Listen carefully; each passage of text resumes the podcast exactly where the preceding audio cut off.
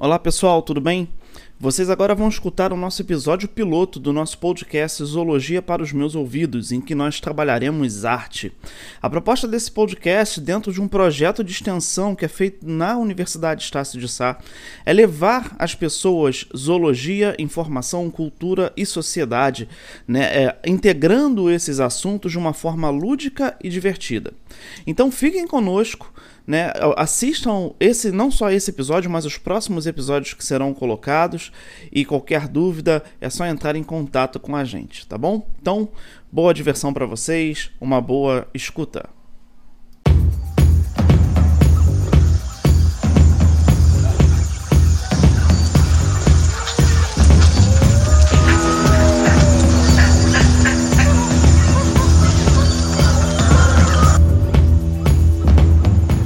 Oi, estamos gravando. Uh, somos o Zoologia para os Meus Ouvidos, uh, nosso podcast sobre zoologia cultural, onde a gente vai falar sobre bichos e gente. É, a nossa proposta é falar sobre as sociedades, a cultura e os animais, né? Como que os animais influenciam na cultura humana e como que a cultura humana influencia na vida natural, né? Uh, Para esse episódio, a gente vai falar sobre um tema que eu acho muito legal. A gente vai trazer um assunto, eu acho que aborda todas as pessoas, porque eu não conheço uma pessoa que não goste de arte. Né? Uh, todas as pessoas elas gostam de algum tipo de manifestação artística, seja música, seja assistir uma série, ver um filme. Né? Eu não conheço um que não goste de uma dessas representações. Né? E a nossa ideia de primeira conversa é falar sobre a arte animal e os animais na arte. Uh, e nós estamos aqui com o Virgílio Lopes. Olá, pessoal. A Carolina Chagas. Oi, gente, tudo bem? Nós estamos aqui com o Henrique. E aí, pessoal, beleza? E eu sou o Jordan. Nós somos alunos do do curso de bacharel de Ciências Biológicas na Estácio, né? Somos do bacharelado de Ciências Biológicas na Estácio de Santa Cruz e estamos aqui também com o nosso professor Luiz Rafael. Olá, pessoal, tudo bem? Para poder falar sobre esse assunto, né? Sobre as músicas, os desenhos, sobre as séries, sobre os filmes e sobre os animais, onde eles entram nisso aí.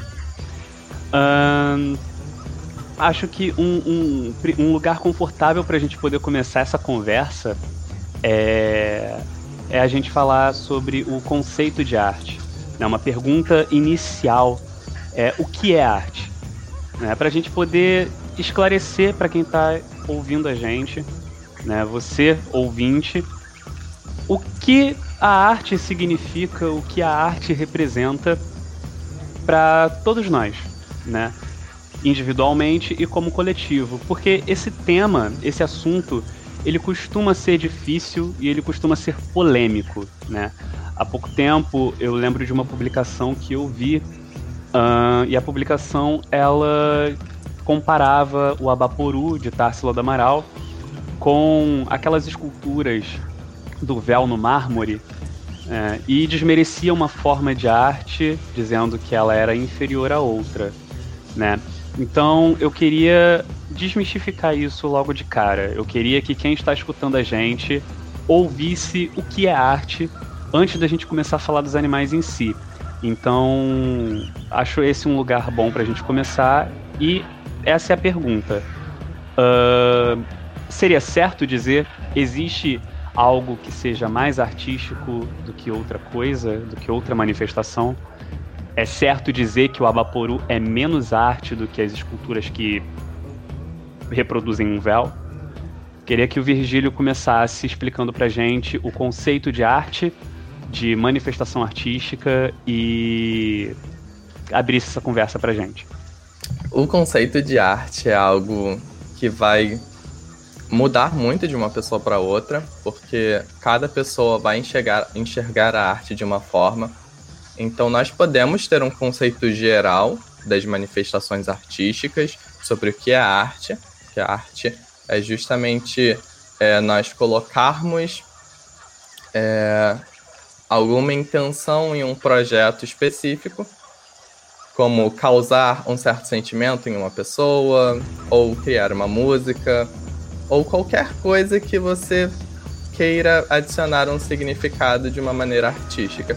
Ou às vezes nem precisa ter algum significado. Você pode só fazer algo que você quis fazer e isso para você pode ser arte. Então a gente tem é, uma vasta alternativa, são, são vastas opções de do que é arte.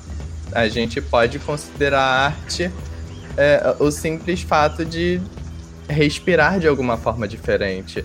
Então, você criar arte é você colocar a sua intenção, o seu sentimento ali em um determinado, em uma determinada ação, seja em performance, é, uma pintura, um, uma escultura. Então, cada pessoa vai definir para ela o que é arte e não tem muito que a gente possa fazer sobre isso. É, acho que esse foi um, um, começo interessante, né? Eu tô, a gente está aqui com pessoas que são ótimas para poder falar desse assunto. Né? Todo mundo que está aqui tem uma conexão artística muito boa. Né? O, o Virgílio, eu lembro das minhas primeiras conversas com ele, elas sempre foram relacionadas à arte. Ele é uma pessoa que planeja muito, tem muitos projetos envolvendo arte e ciência. Né? O nosso professor é um, um ótimo ilustrador. Né? A Carolina ela também tem uh, um, um, dom artístico ali, tem uns desenhos muito interessantes. Né? O Henrique também. Então todos nós temos uma bagagem interessante para poder falar sobre o que é arte. Né? Falando sobre ilustração, professor, é... quando a gente é, vê cartoon, a gente vê tirinhas, a gente vê desenhos diferentes, né? Isso bate com o que o Virgílio expressa né? Existem representações senti é, sentimentais diferentes para cada uma para cada um desses desenhos. O, o que a, nessa parte sobre ilustrações a, a gente tem para poder falar sobre arte? É, é, na verdade, assim, a, a, identificação com a arte ela tem um, um, uma raiz muito forte no desenvolvimento do indivíduo em relação à cultura onde ele está imersa. Então, assim, é, é muito comum né, no processo de construção do indivíduo humano né, ele gostar de algo a partir das referências que ele tem ao seu redor sobre o que, que é a arte junto àquela sociedade, junto àquela comunidade que está com ele. Né? A, a, a proposta de arte, né? A, a, ideia de arte é uma manifestação cultural de uma certa população, né? É, que expressa em diversos meios, né, não somente em um meio, a, a, a na verdade, o, o seu sentido, né, na verdade, a sua, a sua função de ser. Né? Então, por exemplo, quando a gente vê uma arte, e aí eu vou voltar um pouco, um pouco né, no tempo e falar sobre arte rupestre, por exemplo, né, uma, de uma forma bem, bem rápida assim. Quando a gente observa pinturas numa caverna, aquilo ali é a expressão de um sentimento, de um evento, de um, uma causa temporal de uma população que vivia ali naquele momento, né? Toda manifestação é, que não necessariamente seja apenas uma manifestação é, falada, mas de qualquer outra forma pode ser considerado arte. Eu, eu, eu, concordo muito no que o Vigílio fala em relação à subjetividade na forma que você vê arte. Né? E realmente é uma discussão muito polêmica, quando, como você falou, porque é complicado realmente a gente é, medir. Né? Não existe uma ferramenta de medição sobre isso é arte e isso não é arte. Né? A, o que, na verdade, eu, eu vejo que é importante dentro disso, e aí isso cabe também para a ilustração, para os quadrinhos, é que a, a, pessoa ela se sinta bem, ou até mesmo incomodada, mas que ela consiga entender que o que está chegando a ela é uma expressão de alguém que construiu aquilo para ela. Né? Então, no momento que eu chego e recebo uma ilustração, no momento que eu faço uma ilustração, estou me expressando. Arte é expressão. Né? Então, a, a, só voltando aqui, não existe uma ferramenta né, em que eu possa é, medir o potencial artístico de alguma coisa. Na verdade, eu posso na, é, ver o quanto essa expressão ela vai chegar e vai impactar pessoas. Isso sim, aí é uma ferramenta, mas é uma ferramenta de impacto. Por exemplo, um podcast, ele é uma ferramenta artística. A gente pode considerar o podcast como uma ferramenta artística, ele é cultural também. E ela tem um certo impacto. É o mesmo impacto, por exemplo, que um vídeo no YouTube? Não sei, isso a gente precisa fazer medições para conseguir entender o que, que realmente é. Isso eu só queria comentar. É, é uma pergunta que é, é impossível eu responder, por exemplo. Eu não tenho, assim, quem sou eu para julgar o que é arte? Se eu, eu não posso dizer que algo não é arte para você, por exemplo ou que algo não é arte para mim, porque isso é muito subjetivo, é muito relativo e varia de acordo com é, de onde as pessoas moram, de acordo com as manifestações culturais no, no, no, ambiente em que a pessoa vive, no acesso que a pessoa tem também, porque isso, isso tem muita importância, se a pessoa tem acesso a tais, é, a tais tipos de arte, a tais manifestações artísticas, e o que implica também de que as pessoas às vezes não têm muita noção é, do que pode ser considerado arte. Então, às vezes, as pessoas consomem basicamente muita coisa artística e elas não sabem que elas não consideram como um tipo de arte. Tem uma coisa também que assim, quando é, é claro que quando a gente generaliza, isso acaba é, porque a minha fala pode ter parecido assim algo de generalizar, né? Porque quando a gente generaliza alguma coisa, a gente tira né, daquela pessoa que, por exemplo, se forma em arte, que trabalha com arte, algo como se fosse especializado. E, e, de certa forma é uma especialização, né? De certa forma é um trabalho. Né? A proposta da, da minha fala não é generalizar, mas é entender que um, um, uma expressão de qualidade, uma expressão feita da maneira correta e que impacte, ela pode ser considerada arte sim. Em num mundo onde arte é sentimento, a gente vê os animais nesse mundo também, né? E que é o, o, o principal foco desse episódio. Não é falar sobre as pinturas de, de Da Vinci, de Monet.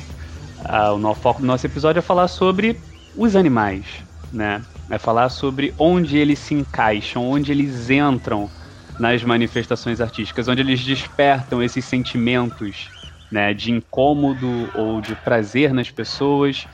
Né? E eu sei que existe um termo para poder dizer onde o animal se encaixa, né? seria animalismo.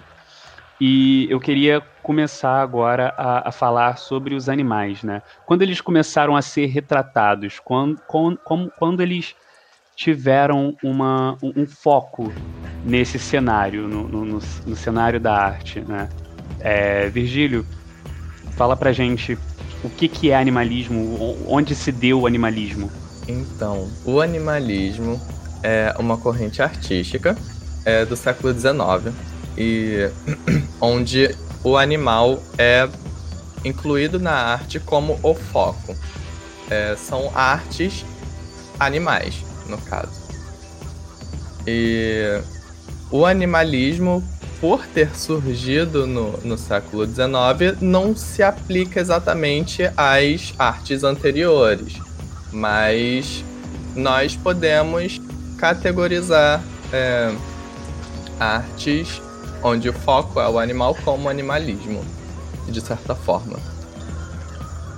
E aí nós temos a, a, a arte pré-histórica, né, a arte rupestre, que não vai ser considerado animalismo em si, por não fazer parte do século XIX, não fazer parte dessa corrente artística, mas nós já temos aí o animal como foco, de certa forma, em, em determinadas pinturas.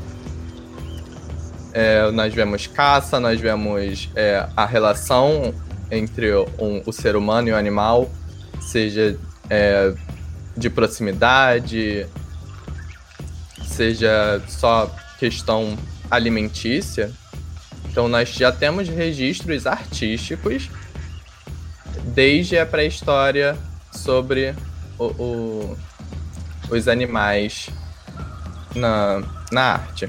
Então é uma coisa mais antiga, né? A segunda vez que a arte pré-histórica está sendo mencionada aqui, né? O que, o que me surpreende pelo tema ter sido né, o foco animal na arte ter sido uma expressão do século XIX, né? Então vamos, antes da gente falar sobre a arte contemporânea em si, vamos falar um pouco sobre o que foi produzido de arte antes do século XIX e a influência dos animais. Qual é o lugar dos animais nessas artes? Né? O, o qual era a importância do animal ser representado antes do século XIX, né? Ele é um foco no século XIX, mas pô, a arte rupestre é citada duas vezes. Eu lembro também que o, os egípcios tinham muitas retratações de animais. É, o, o, os próprios hieróglifos, né? Como é, eles, eles têm a, as representações animais ali. E eu queria então. Vamos, vamos falar um pouco sobre história, né? Eu sei que o professor gosta bastante do, de, quando a gente, a gente, fala das coisas antigas, né? Do, do da história envolvendo é, a, a, ciência. Então, eu queria. Gente, vamos falar um pouco sobre o, o, o, as artes que foram produzidas antes do século XIX, né? Existem movimentos que tomaram arte como, como foco antes do século XIX? Qual era a importância do animal ali? É, na verdade, assim, a arte, o que, que ela expressa? Ela expressa a relação do homem com os animais desde que o homem se entende por homem.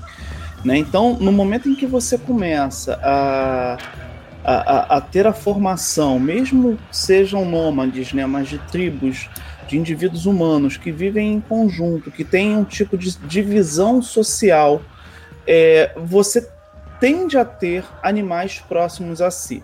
Né? E aí o animal ele é entendido como um companheiro ou como um inimigo também, né? principalmente quando a gente fala de predadores, quando a gente fala de animais que são venenosos. E essa relação é que é intensamente expressa ao longo do tempo. Então, se a gente observa, por exemplo, nas pinturas rupestres, a gente tem tanto as relações de caça com os animais, em que uh, uh, você vê uh, humanos caçando animais, mas você vê também humanos correndo de animais, né? Que é a expressão do medo, do, do pavor. E aí, eu, eu, o que eu estava falando em relação ao como se expressa.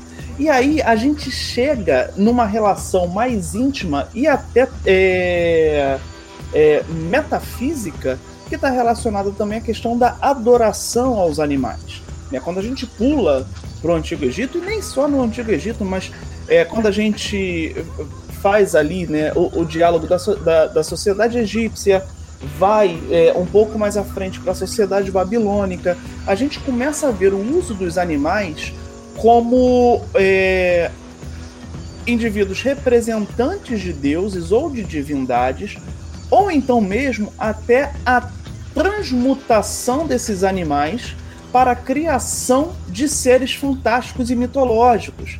Então, o, o animal ele é sempre tomado como referência ali para você criar outros indivíduos que no caso se enquadrariam como animais caso eles existissem, né? Mas de uma forma mais mitológica para você alcançar nesse animal o que é uma divindade. E a arte ela traz isso né? Seja arte escrita, e aí eu estou falando dos textos quando a gente faz uma análise das mitologias, por exemplo, e aí só pegando, por exemplo, Pégaso, que é um cavalo alado. Ora, não temos cavalos alados aqui, mas por que, que eu preciso ter um cavalo alado? Ora, um cavalo que ele na verdade é filho da Medusa, que ele tem uma relação é, de divindade, então, eu, eu consigo pegar aquela imagem animal que estava comigo e consigo transcender essa imagem a algo além e metafísico. E o único meio que eu posso fazer isso é o meio da arte. Quando é que isso começa? E claro, isso daí também é, é, é suportado sempre por conta dessas relações divinas, do homem com o divino. Então, é, se a gente caminha um, um pouco à frente, a gente vê os escritos, é, e principalmente escritos né, nos textos, sejam eles bíblicos, sejam nos textos sumérios, é, sejam em textos de outras religiões, sempre uma relação muito próxima com, com os animais e essa expressão vindo em imagem, claro, reproduzida principalmente ali quando a gente está né, na Idade Média, né, por conta daquelas pinturas que tentam reproduzir a, as questões bíblicas, por exemplo. Então, a, o que a gente vê é que a expressão da arte, né, e aí a arte, seja ela ilustrada, pintada, escrita, falada, cantada, toda ela tem uma relação próxima com a vivência do ser humano com o animal. Se a gente faz uma análise, então, das obras artísticas e das principais obras artísticas, quando um animal está presente nela, tem uma relação do olhar do homem para aquele animal, seja como um animal maldito ou um animal que faz bem para a humanidade. E como é importante, né, é, essas, essas representações, essas manifestações que na época, né, eles nem sabiam o que eles estavam fazendo, nem sabiam que eles estavam fazendo arte, que eles estavam manifestando os seus sentimentos, e isso, pra gente, nos estudos, a gente entende como que era a vivência naquela época, como que, como que era o relacionamento entre os animais e entre os indivíduos Sim. Humanos, né? Como que isso foi é importante. Porque é porque não estava estabelecido o, o que, que era arte, né? Mas a, a, função artística já era feita, que é a, a função de comunicação. Então, no momento que ele desenhava ali, ele ensinava, ele comunicava, ele expressava as suas ideias, né? Então, a, a, a ideia de arte estava ali posta, eles só não sistematizaram e não conceituaram aquilo como arte, né? Mas isso realmente é feito. Tanto que a gente só classificou como arte agora, né? É, com a, a, a geração é, contemporânea, né? Que aí a gente classifica como arte, né? Nós chamamos de arte rupestre. Então isso tem essa relação. Na época realmente não sabe. Provavelmente coisas que nós fazemos hoje e que tem um índice e um potencial grande de expressão podem ser considerados artes no futuro. Quem sabe a geração do futuro, por exemplo, não olha para um youtuber e fala assim: caraca, esse cara era um artista. Né? Quando hoje a gente não reconhece um youtuber como um artista. Né? Alguns sim, outros não. E o mais interessante é que a gente pode ver essa questão dos animais, da proximidade, não só é, na aparência, mas também no comportamento, como os chineses, os japoneses usam animais para aprender a lutar, para batalhas, para estratégias de guerra. Eu acho isso muito interessante. É nessa questão geral, todos os aspectos estão presentes na arte ou na cultura. É, e a gente também pode levar em consideração que é, eu e o Henrique e a Carol, por exemplo, fizemos um trabalho sobre o Baleniceps rex, que é o bico de sapato. E estudando sobre, nós vimos que havia um registro sobre o Baleniceps rex pelos egípcios, só que achavam que o animal era um animal extinto, era um animal pré-histórico. E depois descobriram que na realidade o bicho ainda existe. E nós vemos aí mais uma importância do, da arte. Inclusive um bicho sensacional. Precisava só falar Sim. isso. É sensacional. Ele é absurdo, maravilhoso. Gigante, assim, né? Uma ave muito, muito interessante, por sinal, né? E, e certamente é, uma, uma expressão aí de um de um descendente real dos dinossauros, né? Como a gente vê a forma né, de caminhar, a, a, até mesmo um, um comportamento até agressivo que ele pode manifestar. É bem interessante mesmo. Pô, a gente falou aqui, o, o professor ele começou a falar sobre animais benditos, animais malditos. Isso me lembrou outra coisa também, né? Que a gente está falando sobre sentimentos e arte desde o começo dessa conversa. E eu sei que a arte ela não, ela não é só a representação de um sentimento, mas ela também provoca um sentimento. Né? A gente, ao observar uma pintura, a gente é, ela também transmite para nós uma coisa. Não é só algo que sai de, de nós para a pintura, né? Tem até um movimento artístico, não me recordo agora qual, mas que ele tinha a intenção de provocar exatamente isso. Era o, o meio externo em direção ao interno. Né? E eu vamos agora pensar um pouco sobre isso, né? Que sentimentos ah, os animais representados na, nas formas de arte, elas, eles podem passar para nós, né?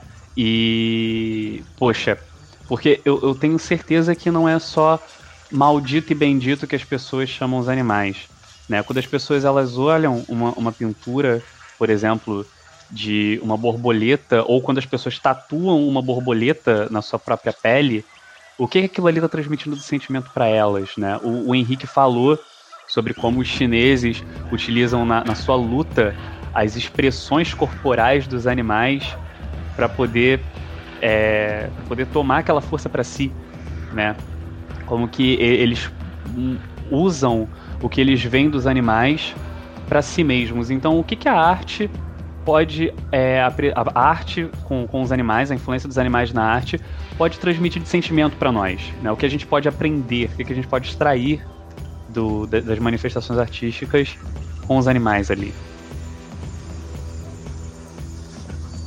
Uh, a gente consegue observar, no caso da borboleta, por exemplo, que você citou, é, a gente consegue ver que tem um, todo um significado por trás da, da tatuagem, das pinturas, que nós observamos que a borboleta passa por metamorfose. Então, uh, geralmente você vai associar aquilo, aquela tatuagem, aquela pintura a, a mudanças, a transformações.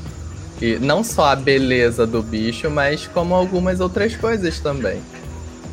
E nós vemos também os ratos, que geralmente são representados de uma maneira negativa. Um, temos também o, as serpentes. Serpentes. Às vezes você. As pessoas sonham com serpente e já, já pensam, nossa, traição. E tem muitas dessas coisas. Nós, é, nós colocamos muitos sentimentos diferentes de acordo com cada animal, de acordo com a construção que nós fizemos de cada animal.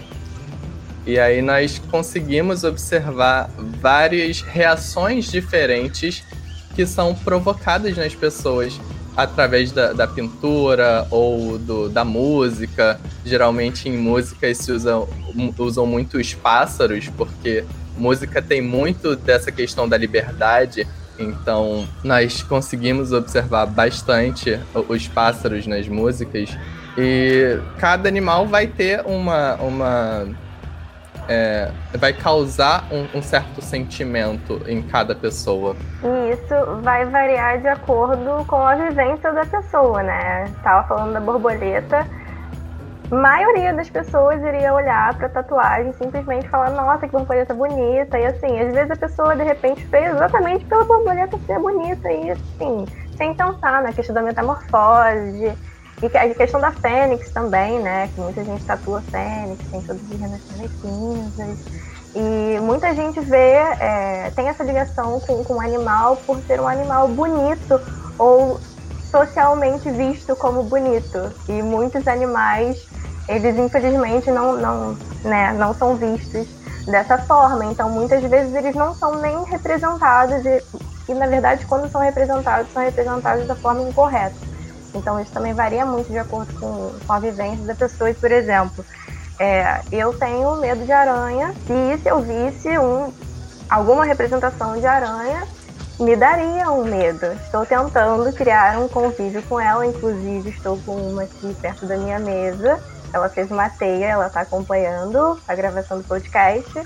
Então, isso vai variar muito de acordo com, com o que as pessoas acham e o que as pessoas sabem também. Acho que é muito importante, é, inclusive com, com, com o nosso podcast, de mudar é, a visão das pessoas sobre alguns animais e o que eles representam. Sim, e, e na verdade, assim, isso é, demonstra muito bem o que, que é a expressão do olhar cultural daquela sociedade. Né? É, a, a, a, nossa visão sobre alguns animais é muito diferente, por exemplo, da visão que outras culturas têm sobre esses próprios animais. Né? O gato, por exemplo, é uma delas. Né? O gato ele é utilizado, né?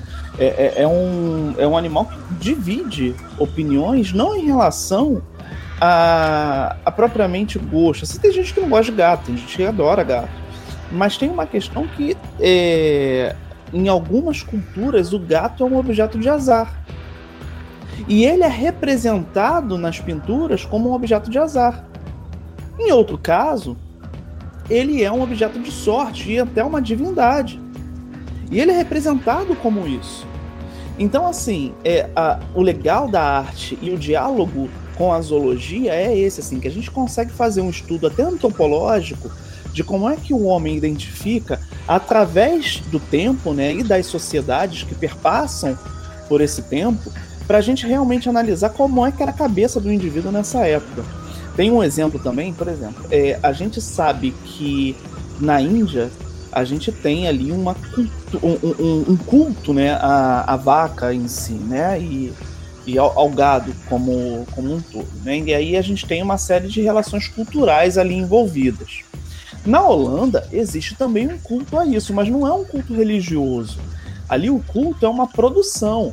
Né? Na verdade, é, antigamente a gente tinha uma alta produção de gado ali que era orgulho e era tão orgulhoso que alguns quadros na Holanda foram pintados em que o gado ele não era um elemento figurativo, ele não ficava no plano de fundo, ele estava à frente. Ele era a obra no quadro que era pintado, porque era o orgulho daquilo. Mas é o orgulho porque eu estou ganhando com aquilo, eu estou produzindo leite, eu estou comendo aquele gado. É diferente, por exemplo, se eu expresso isso num quadro indiano. Eu nem sei se tem pintura indiana de gado né? Tem, tem pintura de um elefante lá que é, é Ganesha, tem.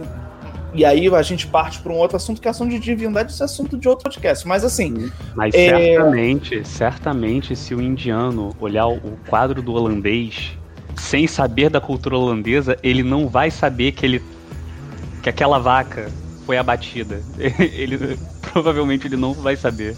É, não sei. Aconteceu. Então, isso, isso é uma coisa. E, e, isso que é interessante, assim, né? É, essa questão da, da expressão, da relação do homem, é, tem também características subjetivas de quem cria essa arte, né? É, o, o, orgulho, que é um orgulho que está enraizado dentro da cultura do indivíduo que criou aquela arte. Né? Então a arte na zoologia ela traz muitos elementos de informação para a gente para a gente conseguir entender como é que é a relação do homem com aquele certo tipo de animal ali. Né? Então, quando você observa um quadro, quando você observa um texto, né, eu lembro que na palestra que eu, que eu dei né, na, na Estácio sobre medos de baratas, né, é, dentro da palestra eu falei de um texto que colocava baratas como algo assim fantástico, né? E, cara, é muito difícil hoje você encontrar dentro de qualquer sociedade alguém que fala assim, não, que isso é fantástico. É difícil, mas isso é uma questão de temporalidade, a forma que é visto isso, né? Que também tem a ver com a, a, o desenvolvimento da própria cultura humana, né? Aí puxando um pouco para um dos episódios futuros, né? Uh, a criação de cidades e a urbanização também transformam um pouco a visão das pessoas sobre aquele animal, né? E isso deve com certeza influenciar na visão artística, né? A, a barata, em, em, certo momento da história, ela não ficava em esgotos porque não havia esgotos. Então a representação dela como um animal sujo talvez não existisse. Né? Quando você fala de, de temporalidade relacionada à, à arte e à representação animal, isso também traz para mim a questão da urbanização, da globalização isso traz várias outras questões humanas e culturais além da própria arte em si, né? A arte ela ela está sendo só, usada só para poder representar o, aquele momento da história, né? Mas o, a, a mudança do, do, olhar das, das pessoas não é um sentimento provocado pela arte em si, é a cultura humana e a gente não reconhece que nós somos os provocadores, né? Nós provocamos esse sentimento em nós mesmos porque esses animais não precisariam ter ser vistos como sujos se nós não dessemos o lixo a eles, né? Porque o lixo em que eles vivem é nosso, não deles. E a gente está falando sobre barata e sobre rato, né? E isso me, me lembra também que existem animais para serem representados e animais para não serem representados em arte. Né? E a gente está falando sobre sentimento, isso me traz também a memória que a arte ela pode ser utilizada como meio de, de, de conscientizar as pessoas assim da existência daquele animal, né? Então, poxa, né, a arte ela pode ser usada para conservação daquela espécie, né? Por exemplo, as pessoas souberam, é, as crianças elas criaram afeição pelo panda por causa de um filme, né?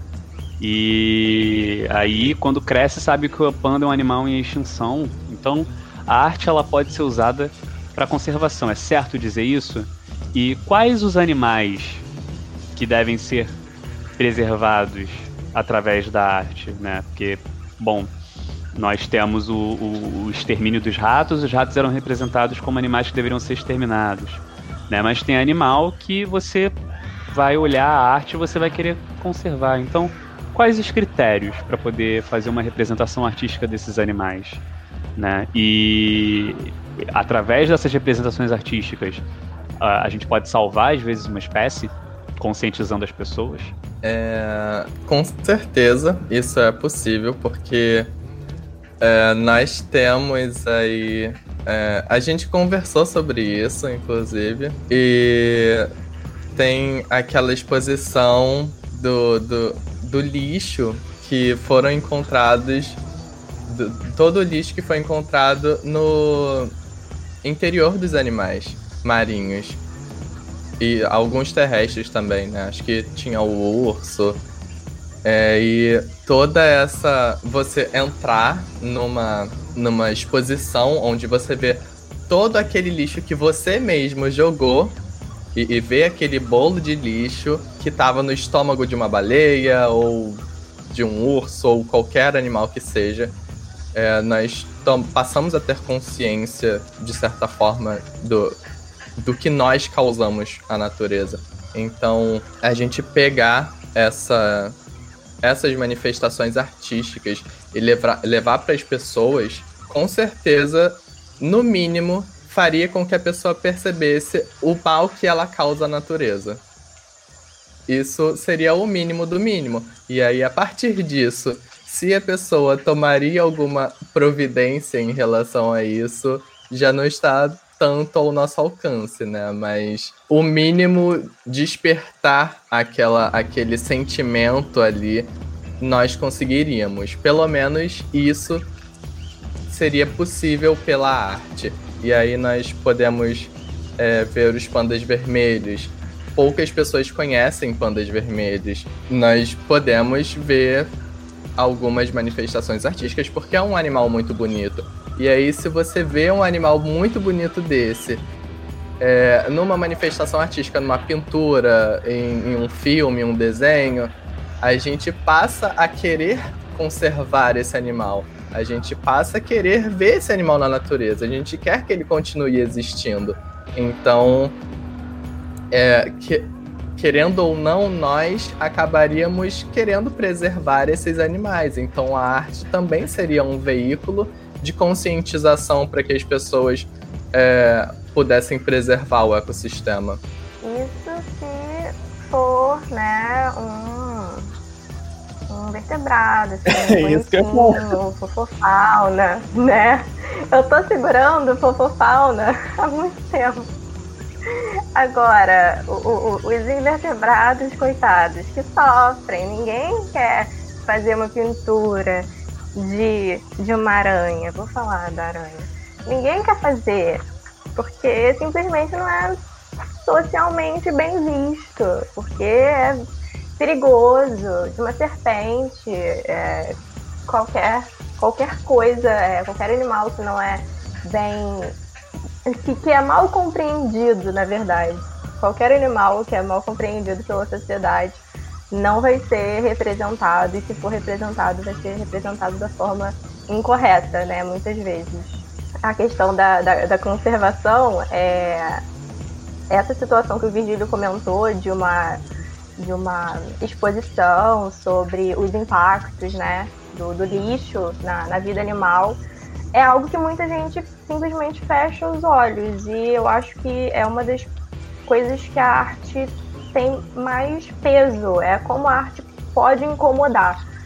Ninguém quer ver o mal que você está causando para os bichos, para os animais.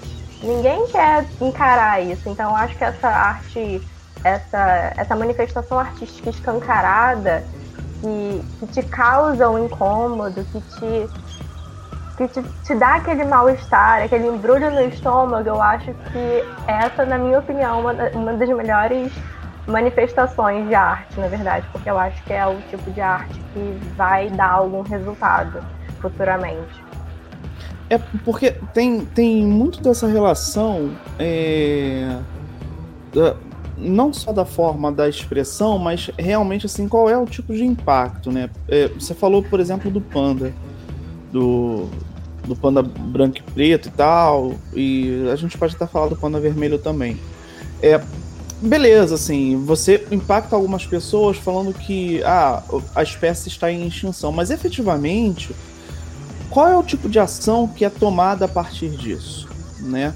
Eu lembro que na campanha, por exemplo, de é, preservação da Mata Atlântica, se eu não me engano, da Mata Atlântica, agora eu não lembro, foi colocado o mico-leão dourado como o, o, o, protagonista ali, né? E a gente, claro, pode até reclamar e falar assim, caraca, pô, colocaram um mico é, funcionalmente dentro de um processo de ciclo e tal, não é o mais evidente, mas é aquele cara que é o cara que tem o pelo dourado, é o cara que vai chamar atenção para a preservação de algo, porque a gente preserva o mico, a gente preserva, na verdade, o ambiente onde ele vive, que comporta uma série de outros indivíduos. Que é o que acontece, por exemplo, não necessariamente no caso do, do panda, sim, mas do panda vermelho, tudo bem. É, mas a gente começa a perceber que utilizar aquele, o belo, né, o, que, o que é considerado belo dentro da arte, é, pode ajudar a preservar aquilo que não é belo e que está escondido. Porque eu não vou vender arte, por exemplo, com uma pintura de uma barata. Não vou vender. Eu não vou, eu não vou vender uma ideia de preservação de, é, de uma floresta é, com uma pintura de uma barata, sabendo que baratas elas compõem 25% do dossel de uma árvore dentro de uma área de mata. E caraca, isso é muita coisa. Mas eu não vou vender isso, eu não vou, eu eu não vou vender uma preservação com isso. E eu tô ciente disso. Né? E por isso a gente precisa realmente utilizar desses elementos, desses indivíduos, que quando você fala assim, vamos é, defender é, e preservar as tartarugas marinhas, e aí você faz uma. E essa, essa exposição que o Virgílio falou é muito legal, porque você coloca realmente assim, o que é encontrado dentro do, do trato digestório de alguns animais, né? Tá em São Paulo, Fernando de Noronha também tem uma exposição assim, em que você pega todo o lixo que é encontrado no mar e que pode ser também ingerido pelos, pelos animais e você expõe. Isso é legal, e aí principalmente quando você bota lá a cara da tartaruga. Buf, caramba, tartaruga, que linda. Todo mundo que entra para fazer biologia, pelo menos uma vez fala assim, pô, o projeto Tamarin talvez seja algo interessante. Beleza, mas eu fazendo essa proteção à tartaruga, eu tô protegendo uma galera que tá do lado. Invertebrados também, principalmente. Sofrem muito, por exemplo, com deposição de microplástico. E aí é, é, é, a arte fazendo um papel de preservação que eu acho realmente muito necessário, mas vai além disso não é, não é só você ficar empático à, à imagem. É realmente atuar para aquilo. Né? Não adianta, por exemplo, numa campanha que a WWF coloca na televisão e que mostra uma baleia sendo caçada, falar, ai meu Deus, a baleia está sendo caçada. Mas e aí? O que eu faço em relação a isso? Estou empático a isso. Pelo menos divulgação disso eu tenho que fazer. Pelo menos isso tem que ser feito. Não adianta você chegar a olhar, porque senão o impacto é zero. O impacto ele só começa realmente a ser eficiente quando ele é reverberado. Então chegou até você, se você chega, pega e repassa, pronto, aí isso sim é considerado impacto, porque você cria uma rede de informação. Quando chega até você, você se compadece, ah, beleza.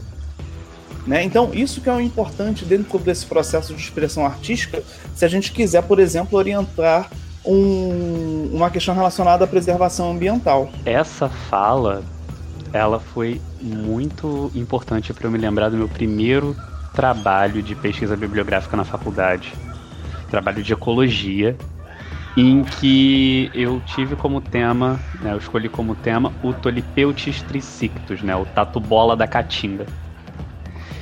E essa fala me lembrou dele porque eu fiz ele em, em dupla, né, um, um grande amigo meu, e eu e esse amigo, nós nos reuníamos, nós buscávamos todo tipo de artigo possível, nós líamos aqueles artigos juntos. Só que não tem muitos artigos sobre o Tatu Bola. E isso me lembra que o Tatu Bola, ele foi mascote da Copa em 2014. O Tatu Bola, ele foi mascote da Copa, tivemos várias representações sobre ele, né? Porque, pô, futebol é uma parada que pô, pelo menos metade ou mais que a metade do mundo assiste e vibra, né, por esse esporte. E o Tatu, ele sendo o mascote da Copa, ele serviu no momento em que ele foi criado, porque os artigos que a gente encontrou e a, o reconhecimento da vulnerabilidade do Tatu, ele foi dado em 2014. Né? Eu e, e esse meu amigo, quando nós fizemos o trabalho, nós percebemos que a maior parte daquilo que foi desenvolvido acerca do Tatu foi em 2014. E nós temos duas espécies de tatu em estados de conservação diferentes. E o da caatinga é o que está em pior estado de conservação, né? Tem matacos, que é o, o do cerrado, e tem o da caatinga, né? E é, essa fala do professor me lembrou isso, que não importa a manifestação artística se eu acho que a, a, a sociedade e a cultura ela não der valor a isso também. Né? A manifestação artística está ali, mas é, é, as pessoas elas vão ver. O tatu ele ficou famoso após a Copa, né? Acho que mundialmente, porque ele, ele foi finalmente representado e aí as pessoas fizeram viram a vulnerabilidade, projetos foram criados para poder defender o tatu. Mas aí, o, a, além do fato de, da biodiversidade nativa não ser um assunto que toca a nossa cultura e a nossa sociedade, a arte em si também é uma coisa que eu sinto ser desvalorizada, até pelo, pela, pela, pela nossa política, né? O, as pessoas que estão de frente ao, ao, aos nossos governos, elas não dão o devido valor às artes. E aí, de que, que adianta a arte mostrar o tatu se não vão ser desenvolvidos os, os projetos de lei acerca disso e se a, a arte que está sendo desenvolvida acerca disso ela não, não valer, né? E essa fala do professor ela me lembrou muito disso, me lembrou da indignação que eu senti no meu primeiro trabalho acadêmico, né? Quando eu vi que mesmo sendo mascote da Copa, mesmo que o rosto do Tatu estivesse em 2014 nos outdoors, estivesse na é, em, na, na, televisão, estivesse em tudo quanto é, foi meio possível para poder divulgar a Copa, o Tatu ele continua em estado vulnerável e, e, e continua é, correndo riscos. Né? A população do Tatu ela não melhora porque não são desenvolvidos projetos suficientes acerca dele. Né? É, meu filho tem duas pelúcias do Tatu aqui em casa, por sinal, da Copa. É, e a, a, gente também falou do tatu, lembrei de outra coisa acerca do tatu, né? E vamos puxar o, o, próximo tema dessa conversa, que depois a gente volta nessa questão, né, do, da conservação envolvendo a arte, mas eu queria muito falar sobre isso, que é a humanização que a gente faz dos animais na arte, né? E em todas as formas de arte que eu conheço, o animal ele pode estar representado mas ele dificilmente está representado como ele é. Ele dificilmente está representado como um animal. A gente dá em todas as representações artísticas, que eu conheço, a gente dá o, o, o características humanas para esses animais e podem ser quase imperceptíveis, mas a gente vê na questão do sentimento, simplesmente a gente dá sentimentos humanos para esses animais, né? Então a gente tem muita humanização animal na arte. Eu tenho um livro, é, um, um, livro da, da editora Intrínseca, vou fazer uma pequena divulgação. Eu já fui vendedor de livros, então eu não, eu não perco a oportunidade de fazer uma indicação de livro. Eu, eu tenho um livro aqui da Intrínseca, o Pax. E o Pax é um livro sobre um menino né, sobre o, o clima de guerra que o, o mundo estava enfrentando naquele momento e a raposa dele que ele tem que abandonar a mando do pai. Depois ele corre atrás da raposa, ele tenta recuperar a raposa, vai no meio do bosque e tenta buscar ela, né? Mas aí desde as primeiras páginas do livro, a raposa, ela tem um sentimento de preocupação com o menino. Ela percebe o, o, a, ela lê corporalmente o garoto e ela se preocupa com ele de um jeito que, caramba, a raposa tava quase uma mãe ali. Né? Então a gente vê isso na, na, na, arte, né? A gente vê a humanização. A gente, nós seres humanos, a gente tenta humanizar tudo.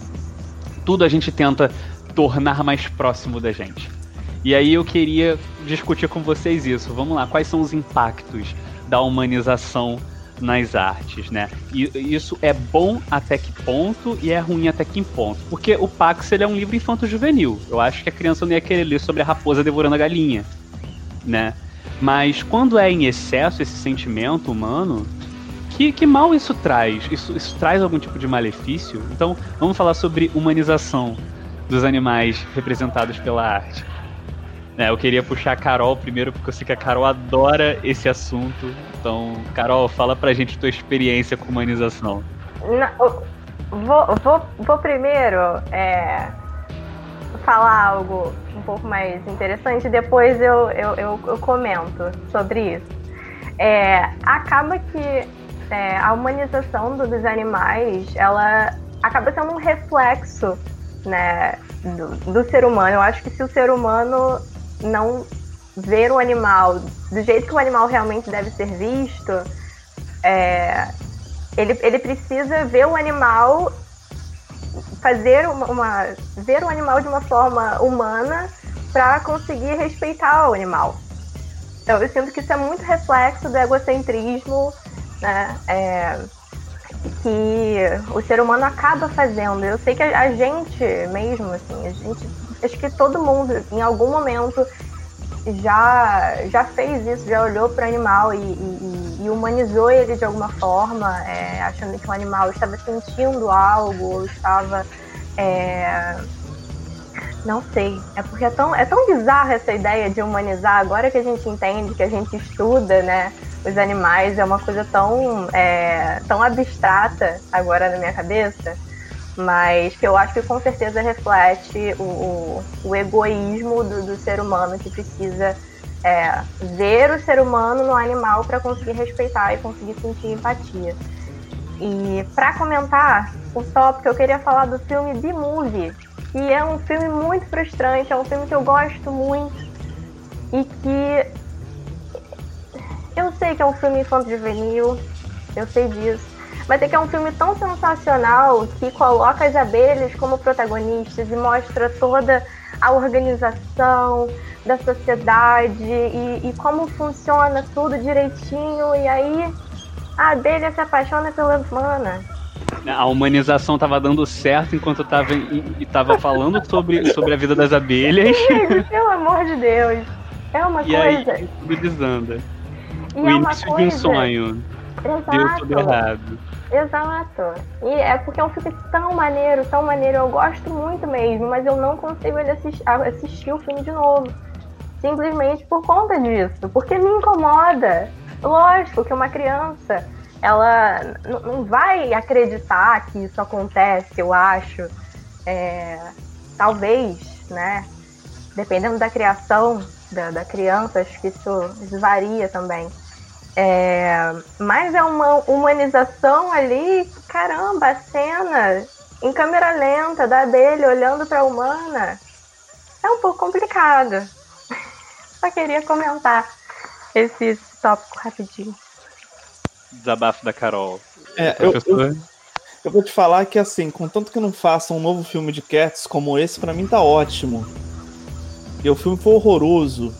Mas assim, é, eu vou te falar que essa questão da humanização é uma demanda da própria humanidade. Eu vou dar um exemplo. Fizeram live action do Rei Leão. Live action do Rei Leão, cara, se você comparar com o desenho, ele tá igual ao desenho. Qual foi o principal problema e que foi um alvo absurdo de críticas? Ah, os leões não têm uma expressão. Pô, pelo amor de Deus, eu tô fazendo um leão, bicho. tá querendo realmente que o leão fique sorrindo na hora que, que o Simba vai cantar, ele realmente tem que. Ah, por favor. Aí o que, eles estavam falando? Tem que colocar expressões humanas. Por que isso? Você identifica o, o, um humano identifica o outro a partir das expressões, né? né? Não é nada, não é nada. Quando a gente observa os desenhos japoneses, os animes, né? E, e os quadrinhos, os mangás, eles têm olhos enormes por conta mesmo da expressão que ela é passada claramente ali por conta disso. E aí isso foi uma demanda. Né? Não, tem que colocar as expressões como no desenho. Cara, eu tô falando de um leão. tá ali. Mas essa humanização, é, principalmente quando a gente fala de criança, ela é necessária por conta mesmo do sentimento da geração. Até porque, assim, é, e aí, olhando um pouco para a questão de venda, né? Quando você vai vender um personagem, uma imagem, é, um livro, um desenho, você coloca um animal ali, o animal sempre é aquele objeto de vínculo com a criança. Por que isso? Porque a criança, naturalmente, ela tem esse vínculo, né, é, de certa forma, com animais, né? Ou ela está vivendo com o animal dentro de casa, ou ela tem curiosidade sobre aquele animal, ou ela consegue adquirir esse vínculo a partir mesmo dessa visualização. E aí ele é o objeto de vínculo. Perceba que qualquer filme, qualquer desenho infantil, independente se o protagonista é um humano ou não, vai ter um animal ou então um ser fantástico que tem relação com o animal, né? Aí a gente pode até falar assim, ah, caramba, eu vou dar um exemplo. Eu tenho Frozen. É, Frozen tem o Olaf, que é um boneco de neve. Mas eu tenho, acho que é um camaleão, né? Um, um camaleão ali. Tem uma rena. Oi? que ela entende, tem uma entende a fala humana. Tem, pois é, quem entende a fala humana, pois é, é isso. Então, assim, a, a gente pode ver um, um dos principais é, desenhos, né, animes japoneses é Pokémon, que na verdade não são animais. Se você observar a classificação Pokémon, eles não se enquadram no, no, no reino Metazoa, você está falando aí de outro reino, né? Até porque existem animais no mundo do Pokémon né? Então Pokémon não são animais. Isso, isso é legal até pra gente falar depois no próximo podcast. Mas é, é um dos desenhos que mais vendem porque eles são similares aos animais e que tem um processo de humanização. Então é, é, é importante para a gente gerar um processo empático. Mas realmente tem coisas que são até solicitadas que a gente fica assim, gente, como é que pode, cara? Como é que pode? E reitero aqui minha fala Outro Cats, não, por favor, porque que filme foi aquele? Eu nem consegui assistir o filme. De tão incomodada que eu fiquei. Eu assisti 10 minutos do filme e falei, gente, chega. Aí eu fui assistir Xuxa Doentes. E outra questão que é preocupante nessa de um dos animais é que a gente vai crescendo, né, com essa questão da humanização e quando a gente encontra o animal, a gente quer que o animal tenha atitudes humanas. Se a gente encontrar um animal numa floresta, um animal, é, uma onça lá, brincar, porque no filme a onça brinca com a criança e a gente vai brincar e acaba sendo prejudicando o animal. Isso é uma questão muito importante da preservação, questão alimentícia também, de querer dar alimentos humanos a animais. Isso é uma questão muito preocupante que, por parte, né, é, é legal para preservação, porque faz a gente ter empatia, mas por outra parte é prejudicial porque a gente força o, o, a humanização real no animal, que não caracteriza ou não se adapta tão facilmente como nos desenhos e apresentações artísticas. Sim, e aí a gente tem aqueles perigos de ah, poxa, vi uma abelha, vou fazer um high five aqui com ela e você toma uma picada. Sabe? Não, Mas não ela tem não condições. morre. Ela não morre porque ela consegue colocar uma prótese. Tem que lembrar disso. A abelha não morre tem isso, quando tem ela ferroa. A ferroada dela, tranquilo. Ela não perde as vísceras, ela só coloca uma prótesezinha rosa no lugar. E ela fica internada no hospital. E no hospital humano tem que levar isso em consideração. Não foi nem num veterinário, foi no hospital né? humano. Isso que o Henrique falou, mas é muito importante, porque é, a gente acaba achando que a gente pode cuidar, assim, a gente pode se meter é, em, em, por exemplo, é, acho que todo mundo conhece alguém que, que caiu o passarinho no, do, do ninho e pegou para cuidar do passarinho. Lógico, existem formas de você ajudar, mas assim, as pessoas às vezes elas passam dos limites por assim achar que é igual um bebê. Só vou aqui dar comida para ele. Mas eu não tenho é que confessar assim. que eu fiz. Eu encontrei uma andorinha, um filhote de andorinha caído, peguei dar e no outro dia a andorinha morreu. E eu fiquei muito chateado. Mas eu é fiquei lógico. muito triste. E agora eu Mas é entendo por lógico. que, que ela. É lógico que ela morreu. Eu tava lendo, inclusive, sobre isso esses dias. O passarinho, ele, ele fica muito estressado, ele pode morrer de estresse quando, quando é novo, né? Então é muito importante que quando, inclusive conscientização, muito importante se um passarinho caiu do ninho, se você quiser cuidar desse passarinho, não cuide desse passarinho, tem que levar, tem que chamar, ligar para as instituições, né? de animal que eles vão saber o que fazer, ou então tenta achar o ninho, tenta colocar o, o passarinho no lugar seguro, se de repente a mãe vai achar, se a mãe não achar também, aí, Seleção Essa- natural, né? é, aí vira A gente comida. tem que entender que existe seleção natural. É, quando a própria mãe não come também. né? Exato, exato.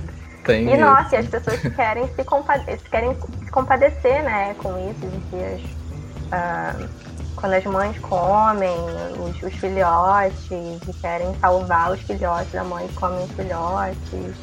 Toda uma questão. Isso, isso, isso é bem é, engraçado. Não- seria engraçado se não fosse trágico, né? Porque a gente se espanta com uma mãe comendo um filhote. Mas a gente não se espanta o lixo que mata os animais, que os animais comem e morrem. Ou a gente não se espanta com a caça, excesso de, de, de caça, caças ilegais. Ou como é que uma galinha é tratada, né? Antes do abate, na, como é que um, um, um boi é tratado antes de virar bife. E é engraçado que a gente se espanta com isso, com coisas que são naturais, que acontecem naturalmente, mas o que a gente faz, né, a gente ignora. As coisas que a gente faz, as atrocidades que a gente comete, é, é, são aliviadas, né? Pra gente não, não tem nada a ver. Se um filhote, se uma onça come um filhote de macaco, nossa, que horrível. Não teve empatia, coitado do macaco. Ma- Mas eu, eu, eu acho também, o que eu entendo, isso é também recente, essa questão toda da empatia humana com os animais. Isso foi conquistado é, é, recentemente, né? Até tanto tempo, o, a- a- até pouco tempo, os animais eles não, não, não tinham tantos direitos assim. E tem umas representações artísticas que que eu lembro, umas pinturas bem antigas mesmo, né, retratando bem a, a, a vida animal também, retratando bem um animal se alimentando do outro, a, a relação de caça e até a relação de canibalismo entre os animais. Eu, eu me lembro de pinturas assim, uma- umas pinturas antigas, né? Essa questão do, da empatia com o animal e como está sendo retratado agora na sociedade, eu acredito que seja algo mais recente. Né? Acho me corrijam se eu é estiver cultural. enganado. Eu acho que isso é cultural, porque se você for pegar o Antigo Egito, eles tratavam animais como, de- como deuses. Eles tinham essa relação de respeito com os, os indianos, por exemplo, hoje. Isso, isso é uma questão que já vem há muito tempo. Eles, eles têm como respeito, tanto é que se uma vaca atravessar a rua, todo mundo para e os carros, as pessoas só passam depois que a vaca atravessar. Entendeu? O macaco entra na sua casa, ele pega a sua comida e você não faz nada, deixar. Eu acho que é uma questão, é uma questão é, é, recente pra gente do, do, do Ocidente. É uma questão cultural. É, e Tem um pintor, é, o nome dele é Jackson Tilenius, né? Ele pinta e é muito interessante que ele fala sobre exploração animal, né? As pinturas são sobre exploração animal. E tem uma pintura dele que é muito impactante, que são dois porcos, em que um porco está morto porque o outro porco canibalizou ele. Então são dois porcos presos dentro de um criadouro de porcos. E ele mostra esse processo, né? E é uma pintura que expressa que a, a, a, o, o, nosso tipo de interação com os animais nessa parte alimentar, ela tem levado alguns animais a se canibalizarem. Então vale a pena vocês depois é, pesquisarem, dar uma olhada na, nas pinturas dele. São várias pinturas, é, mas é bem interessante, bem interessante mesmo. É Jackson Tilenius.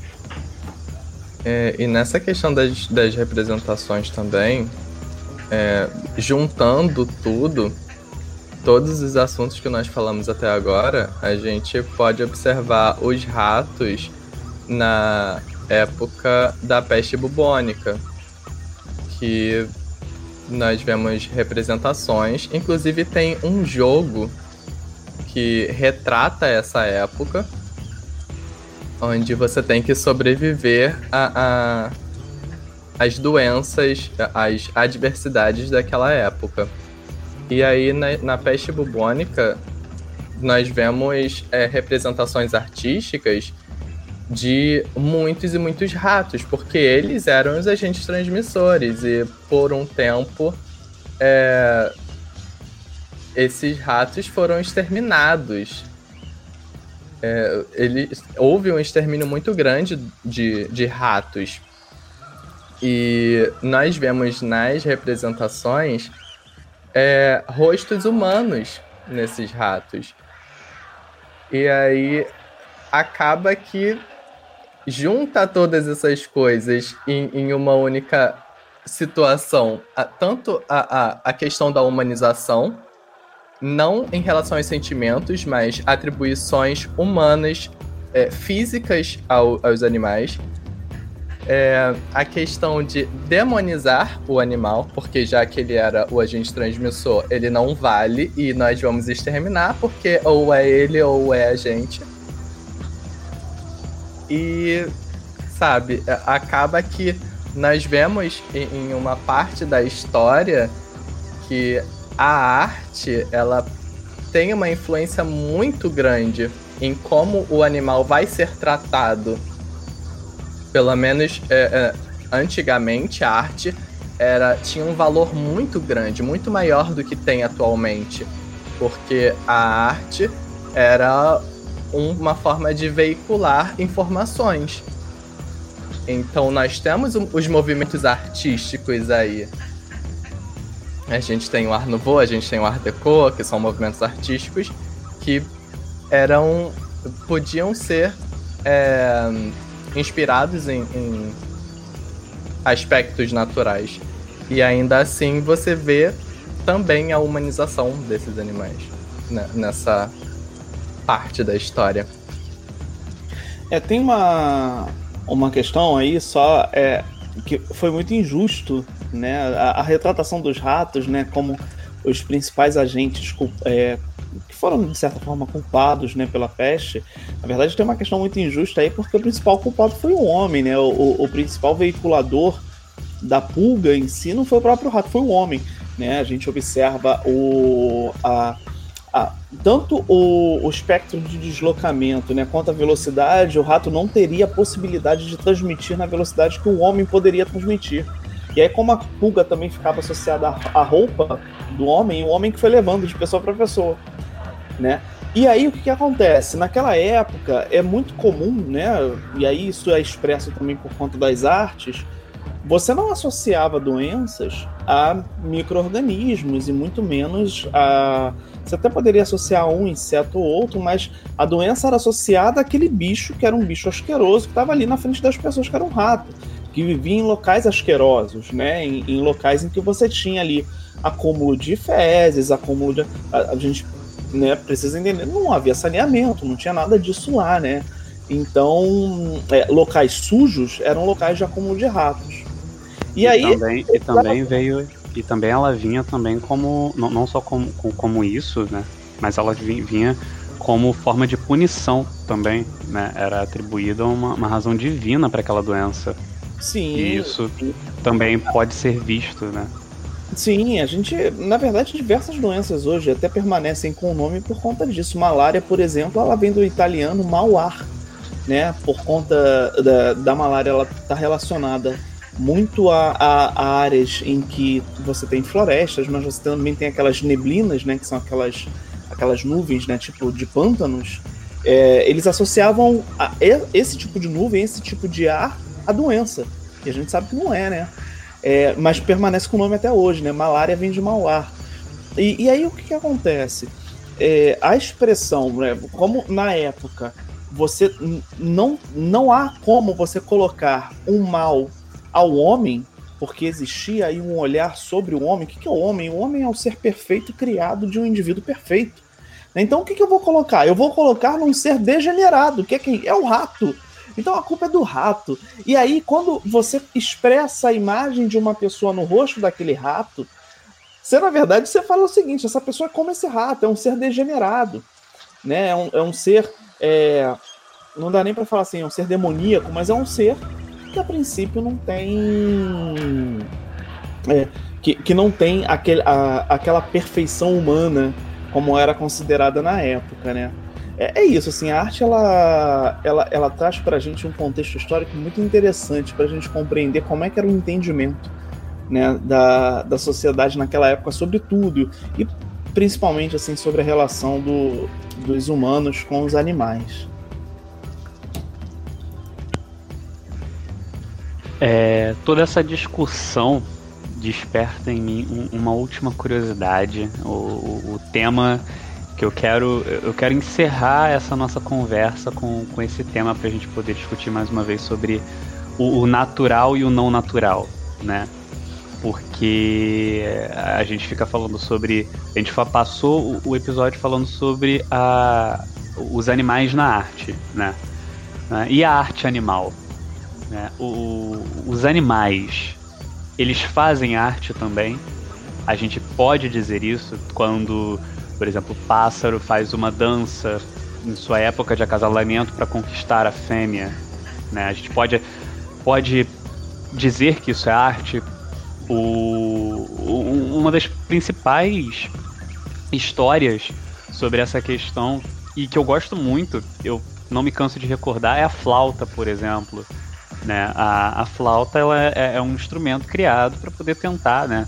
quando foi criado, tentar imitar o, o diz-se, né? É uma suposição que ela foi feita para tentar imitar o canto dos pássaros. Né? As pessoas começaram assobiando e algum maluco deve ter pensado: nossa, que boa ideia seria se eu pegasse aquele graveto ali, fizesse uns furos e assoprasse.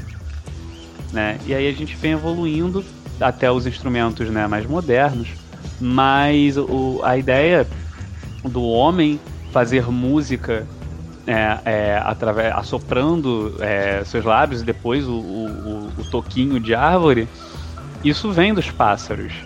Né? Então a gente pode considerar o canto dos pássaros arte. É, o, o que é arte animal? Né? E, bom, isso e, e a, a influência da gente chamar isso de arte é, ela é humana ou a gente pode realmente dizer que, que isso é arte. Eu queria chamar primeiro, queria que o Virgílio comentasse, que eu sei que o Virgílio ele tem ele tem alguma, alguma experiência com esse assunto, tem alguma, algumas informações legais sobre, sobre essa questão. É... De início, a gente tem que é ter consciência de que a arte, o conceito de arte que nós temos, é criação humana. Então, a gente pode falar que o pássaro faz arte? Depende. Aos nossos olhos, sim. Porém, aquilo na natureza não existe. arte, o conceito de arte na natureza não existe. Isso é, é exclusivo dos humanos. E então a gente não pode atribuir esses sentimentos humanos, esses conceitos humanos nos animais, porque o, o reino animal funciona de uma maneira é, é diferente do que a gente é, normalmente pensa. Então, é, é são é, ambientes diferentes. E aí, já em relação a, a, ao nosso ver da arte, é, nós temos inclusive alguns problemas acerca desse assunto, que é a, a espetacularização, por exemplo, de arte criada por animais. E aí você tem chimpanzés e, e, elefantes que pintam telas em zoológicos, essas telas comercializadas. É, a gente tem que ter sempre consciência de que isso não é algo natural. Isso não é algo que o animal na natureza vai fazer. Eles foram treinados para isso, eles foram tirados do ambiente deles para fazer isso. E isso não é algo é, legal. Não é algo que a gente tem que aplaudir. Não é algo que a gente tem que é, espetacularizar. Porque é o que fazemos quando vemos é, o animal bonitinho lá é, pegando folhas e apresentando para a fêmea falando que é, é pra fêmea poder escolhê-lo para ele acasalar com ela. Então, é, as coisas funcionam de maneira diferente. Aquilo ali acontece porque dá certo. Aquilo ali acontece porque é assim que eles são selecionados. E não é algo, ah, vamos fazer arte. Nunca seria isso.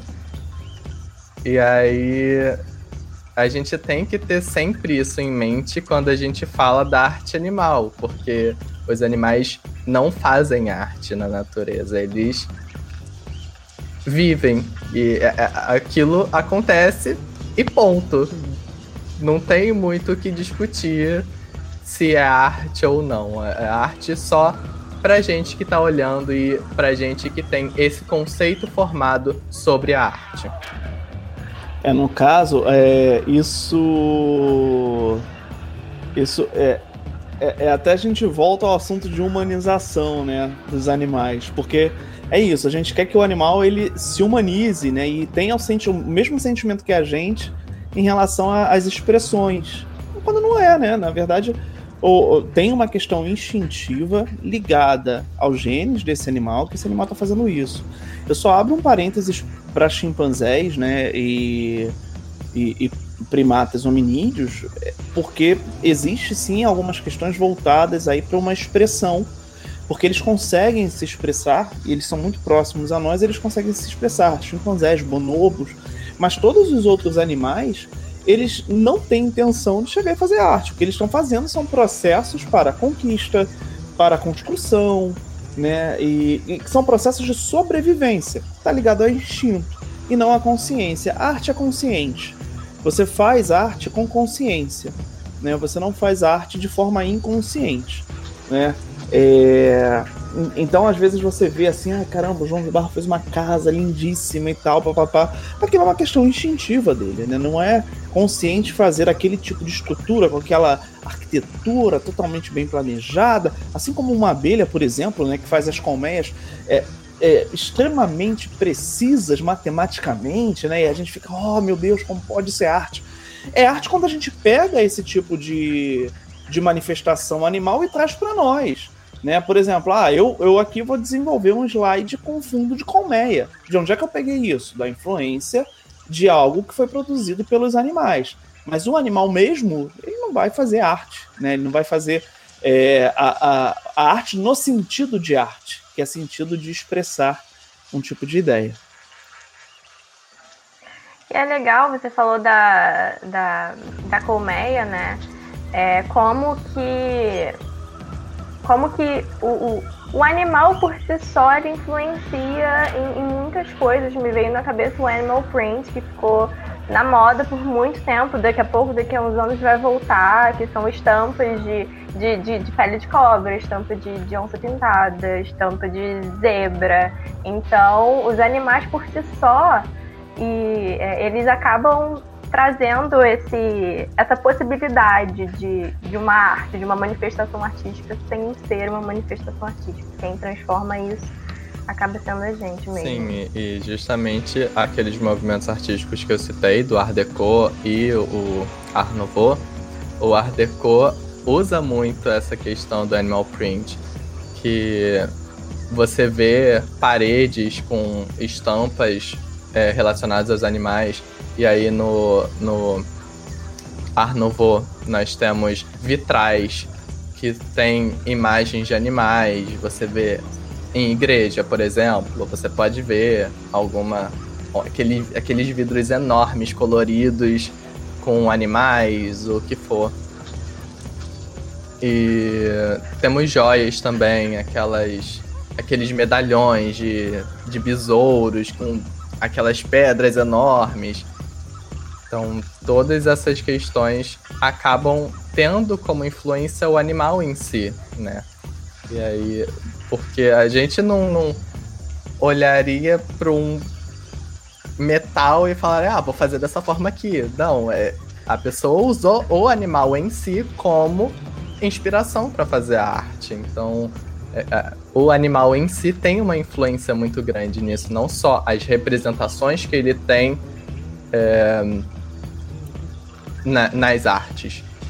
Gente, vamos. É, então, depois desse. Essa conversa foi muito, muito produtiva, foi muito legal, como eu disse que seria. A arte é um, um assunto muito interessante, né? É, eu.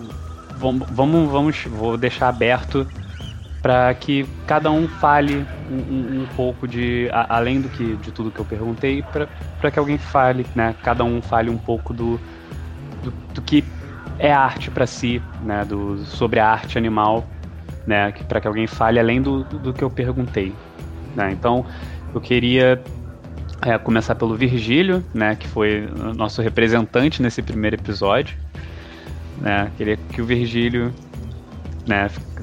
Ficasse é, livre para poder dar a opinião dele sobre a arte animal e os animais na arte. Um, a gente, em primeiro lugar, é, a gente discutiu bastante sobre essa questão dos animais na arte, mas o, o principal de tudo, o que a minha maior intenção com é, pela escolha desse tema, etc., foi para que a gente pudesse é, entender um pouco do animal na natureza também e passar para as pessoas que o reino animal é algo extremamente diferente do que a gente imagina ser. É algo que a gente tem que aprender a respeitar. E nós temos que deixar o, o, os animais lá no cantinho deles e quando vê uma abelha não querer fazer carinho nela. E a gente respeitar de fato, porque cada animal desse tem uma importância muito grande para todo um funcionamento do nosso planeta. Preservar os animais não é só preservar os animais, é preservar a, a nós mesmos, inclusive, porque sem animal a gente não existe e nós somos animais. Então, por que ver os outros animais como inferiores. Não tem porquê, não tem motivo além de ego puro do ser humano. Então, eu gostaria de deixar uma reflexão para todos de respeito aos animais, sabe? De respeito à natureza como um todo. Porque nós dependemos da natureza para qualquer coisa. Então, gente, por favor, respeitem os animais e a natureza. Oi, é, eu, eu acho que eu não tenho nada é, diferente assim para poder acrescentar. Eu acho que foi uma conversa muito, muito, muito rica, né? A gente falou bastante sobre várias coisas e eu acredito que muitas coisas as pessoas não param muito para poder pensar na, na raiz, né? Não param para pensar muito de onde vem e não questionam muitas coisas. Então eu espero que sirva como um questionamento e como uma reflexão toda a conversa que a gente teve para que o relacionamento, para que toda relação, na verdade, entre os entre nós e os animais, que não deveria ter nenhum tipo de é, de não, não limite, óbvio, tem que ter um limite mas, mas que não tenha nenhum tipo de, de medo ou de desrespeito. Até porque eu acho que assim, já, eles não estão ligando muito pra gente não. Então acho que é uma coisa que a gente coloca muito, muito peso, as pessoas colocam muito peso nisso. Então acho que é mais a questão de respeito mesmo. Henrique? É que a gente aprender com tudo, tudo que a gente falou aqui, né? Aprender que os animais são, estão com a gente desde, os, desde o princípio da humanidade, né? Servição para a arte e para tudo ao nosso redor. Então, manter esse, essa reflexão do que seria arte sem os animais hoje em dia, né? o que seria da nossa vida sem os animais e ter esse sentimento de preservação, de preservar para o futuro, né? Porque a arte ela não para, ela continua. E os animais têm que acompanhar isso também. E professor? É, eu queria é, agradecer aí a condução. Achei que ficou muito legal nossa a, a, o, o, assunto assim é muito rico, né? Traz muitas coisas interessantes e na verdade eu espero que a gente possa futuramente falar sobre mais artes com animais e que a gente não fale com animais que já estejam extintos, né? E que a gente não fale sobre artes com danos aos animais e de relações desarmônicas da humanidade com esses animais. Né? O que a gente vê hoje em dia é uma intensificação dessas relações, principalmente num desrespeito e uma falta de sustentabilidade. Né? Então, é, é certo que muitos artistas, independente do tipo de arte que ele produza, vão produzir questões relacionadas ao desmatamento que ocorreu no Pantanal e que ainda ocorre, ao desmatamento na Amazônia, a questão da poluição de rios, entre outras coisas que na verdade só nos mostram que historicamente a humanidade ela tem se comportado muito mal nessa relação com os animais e isso está sendo expresso pela arte. Né? Então, a, arte contemporânea e a arte do futuro certamente vai expressar isso. Eu não quero ver esse tipo de arte sendo expressa. Eu gostaria de ver uma arte muito mais harmônica em relação a esse tratamento com os animais. É, bom, esse episódio realmente nos ensinou muito, né? Mas estamos encerrando agora, mas esse episódio é apenas o primeiro de muitos outros que tem muito mais para nos ensinar, né? Ele foi um gancho de vários outros episódios, acredito eu. A gente tem muita coisa legal para poder trazer para essa roda de conversa.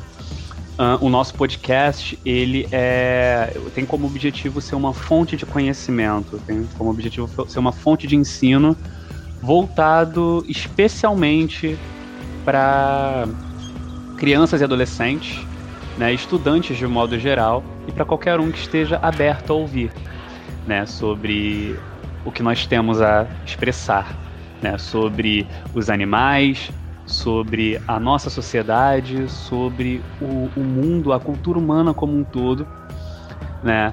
além da arte e todas as outras coisas em que os animais nos influenciam e que nós influenciamos neles também, né? Um, o podcast vai ficando por aqui. Estamos encerrando o primeiro episódio, mas espero que vocês estejam aqui nos próximos. É... E muito obrigado pela atenção de vocês. Muito obrigado por estarem dando esse apoio. Né? Então, tchau.